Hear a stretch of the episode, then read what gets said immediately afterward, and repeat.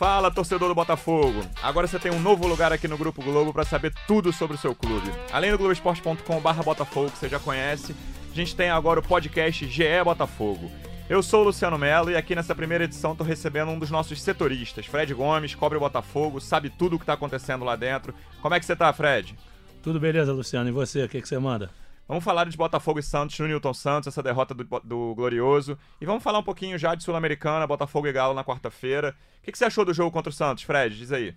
É, foi bastante decepcionante, né, Luciano? Porque o Botafogo vem fazendo um, um, futebol não muito interessante. Apesar do Barroca adotar um, um estilo de posse de bola, de, de querer aproximar o torcedor do time, mas a verdade é que o Botafogo tá meio que num cerca Lourenço. Roda, roda a bola e não chega. Assim, foi praticamente de lance de perigo só aquele chute do Alex Santana.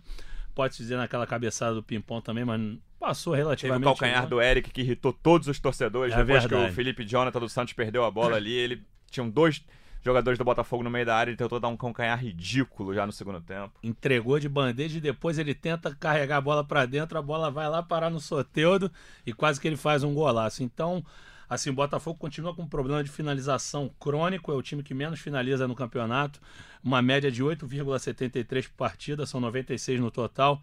Então o Botafogo precisa melhorar essa criação. Se continuar jogando dessa forma, vai acabar acontecendo o que todo mundo esperava. Quando pegar os adversários fortes, vai se enrolar, como aconteceu com o Cruzeiro já, por mais que seja um jogo difícil no Mineirão, mas não conseguiu vencer, pouco criou repetiu-se contra o Santos e agora tem o Atlético Mineiro pela Sul-Americana e posteriormente o Flamengo. Então, os grandes adversários estão chegando e o Botafogo não tem conseguido criar bastante e chegar longe como a torcida imaginava. Eu me arrisco a dizer, não sei se você concorda, para mim foi a pior atuação do Botafogo com o Barroca. Qual que você acha? Teve alguma outra que você lembra assim? Aqui de cabeça, por mais que eu veja todos os jogos, eu não lembro de uma assim, talvez tão monótona. Eu te confesso que o jogo contra o Cruzeiro, o primeiro tempo, também foi de dar raiva, assim. Foi um jogo muito ruim, mas assim, é uma estratégia que eu respeito. O, o Barroca, eu acho que ele, ele tem a posse de bola justamente para sofrer menos. Ele roda a bola, consegue é, ter esse domínio territorial, mas acaba que não cria. Então o Botafogo é menos atacado nesse sentido. Mas realmente foi um jogo muito ruim ontem. E ontem nem sobressaiu na posse de bola. Eu acho que essa diferença foi a desorganização, exatamente o que você estava falando, que o time não é muito atacado, mas no jogo contra o Santos foi impressionante, principalmente depois do gol. O Botafogo mostrou uma desorganização que, olha, para falar de outro jogo de clubes do Rio, o Fluminense com dois a menos não deixou a área tão exposta contra o Vasco do que o Botafogo com 10 contra 10 depois que tomou o gol. Assim, o Santos não fez o segundo gol por milagre.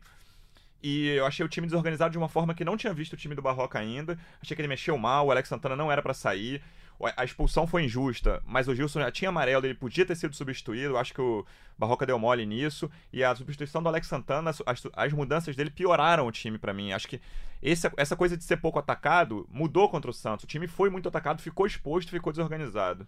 É verdade, e foi o que você falou, justamente após o o gol do Marinho, o Santos chegou várias vezes. O próprio Felipe Jonathan, que deu aquele presente pro, pro Eric, depois ele perde um gol inacreditável.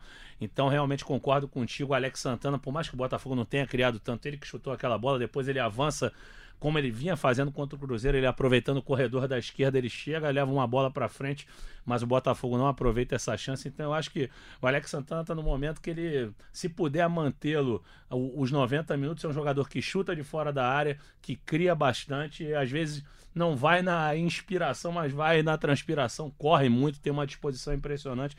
Concordo contigo, ele mexeu mal nesses dois jogos desde a volta, o Alex Santana deve ter sido o principal jogador do Botafogo, né? Sem dúvida. Contra o Cruzeiro, então, nem se fala. Contra o Cruzeiro, ele sobrou, porque a atuação coletiva do Botafogo não foi legal, mas o Barroca nesse jogo, sim, ele mexeu bem na, na, na equipe no segundo tempo, fez umas modificações, trouxe o Diego Souza para o meio, o Alex Santana foi para a esquerda, enquanto o Gilson ficou um pouquinho mais, ele apareceu muito bem. Então acho que o Alex Santana, que teve um, uma certa instabilidade na chegada do Barroca, teve lesão e tudo mais, ele recuperou a vaga de titular e acho que não sai mais mesmo da equipe porque ele tem sobrado. Os jogadores do setor ofensivo estão bem mal, né? Não sei se você concorda comigo. Eric, Pimpão, Luiz Fernando. Fernando, Diego Souza.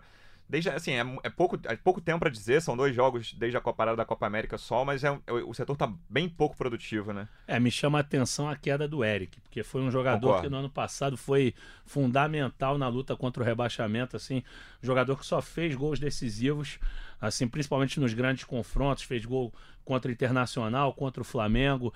Assim, aquela reta final dele foi muito legal. Ele começou o ano esse ano arrebentando também. Contra o Defensa e Justiça, meteu todos os gols, fez gol contra o Sol de América. Ele estava muito bem, ainda é o artilheiro do Botafogo no ano, mas caiu demais. O Pimpão realmente é muito inconstante. Tem jogo que ele leva na garra, consegue, faz uma, tira umas jogadas da cartola. O Diego Souza, eu acho assim, ele é um jogador que não atrapalha, mas ele não tem sido muito participativo. Assim, ele que sempre foi um jogador criativo enquanto meio-campista, hoje em dia, mesmo quando ele é recuado, mesmo quando deslocado, eu não vejo ele criar muito, tá sem mobilidade, apesar de não achá-lo fora de forma, mas eu acho que ele está sem mobilidade. Sim. E o Luiz Fernando, que você citou, assim, a partir do segundo semestre do ano passado, para esse ano ele não conseguiu se recuperar. Eu acho que ele foi o pior do time contra o Santos. Foi muito não, eu mal, concordo. Fernando. Ele não tem, não tem conseguido render. Um cara que, que na negociação com o São Paulo, mesmo do Diego Souza, o São Paulo pegou uma preferência em relação a ele, pensando na frente, mas ele não tem vingado como esperava. Você acha que isso pode desanimar a torcida para o jogo de ida contra o Atlético Mineiro na quarta-feira? Eu acho que não, porque é a grande oportunidade do Botafogo no ano. Assim, o, o Botafogo, por mal por mal que esteja apresentando no futebol, não tão interessante nesse retorno, ele tem um histórico positivo contra o Atlético Mineiro. Assim, obviamente que isso não entra em campo, mas o Atlético Mineiro é freguês do Botafogo em mata-mata. E eu acho que a torcida vai se apegar a isso mesmo, Luciano, porque tem que ganhar esse jogo, que é a última oportunidade do Botafogo gritar campeão esse ano. Não, apesar da atuação bem ruim contra o Santos, eu acho o time do Botafogo muito competitivo. Acho que individualmente o Atlético Mineiro é melhor, mas acho que 180 minutos tem muito jogo, tem muita condição do Botafogo de Botafogo passar. E é uma chave simples, é uma chave na, na Sul-Americana. A sequência, se passar pelo Atlético Mineiro, claro que é uma pedreira, fica mais simples, dá para abrir um caminho até uma final ali, não é impossível não. Sim, sem dúvida, exatamente. O, o, os, jogadores, o, perdão, os adversários que estão pelo caminho não são assustadores como do outro lado, que tem Corinthians, tem Fluminense, então o, o Botafogo realmente tem um caminho promissor e tem que investir tudo nessa competição. A torcida tem que chegar junto, porque no ano passado, mesmo com o Botafogo em situação assim, com um time inconstante, variando muito, a torcida chegou junto e acabou que o Botafogo teve aquela eliminação contra o Bahia, mas é um campeonato que a torcida gosta, é, apoia muito nesse tipo de competição. O Eric, mesmo que não está bem, ele é um cara que adora essa Sul-Americana e que dá uma força. O Pimpão tem um histórico em gols internacionais. Então acho que o Botafoguense tem que acreditar. O Atlético Mineiro não está com essa bola toda. Ontem sofreu aquele empate inacreditável. É, aquele gol contra do, do Juninho, eles saíram com 2 a 0 e de repente cederam o empate. Então o, o Atlético Mineiro também não vem com vem de uma eliminação na Copa do Brasil. Acho que o confronto está aberto e o Botafoguense tem que acreditar. Fred, vou te agradecer. Essa nossa, esse nosso primeiro episódio vai ser mais curto. A partir da próxima semana a gente vai fazer episódios mais gordos e queria convidar todo mundo para ir em globesport.com/podcasts, nos aplicativos da Apple, do Google. O podcast de É Botafogo vai estar em todos os lugares e a gente quer a sua companhia sempre. Torcedor Alvinegro, contamos com você. Até a próxima semana ou em edição extraordinária. Valeu, Fred. Valeu, Luciano. Um grande abraço. Um abraço aos botafoguenses. Abraço para todo mundo.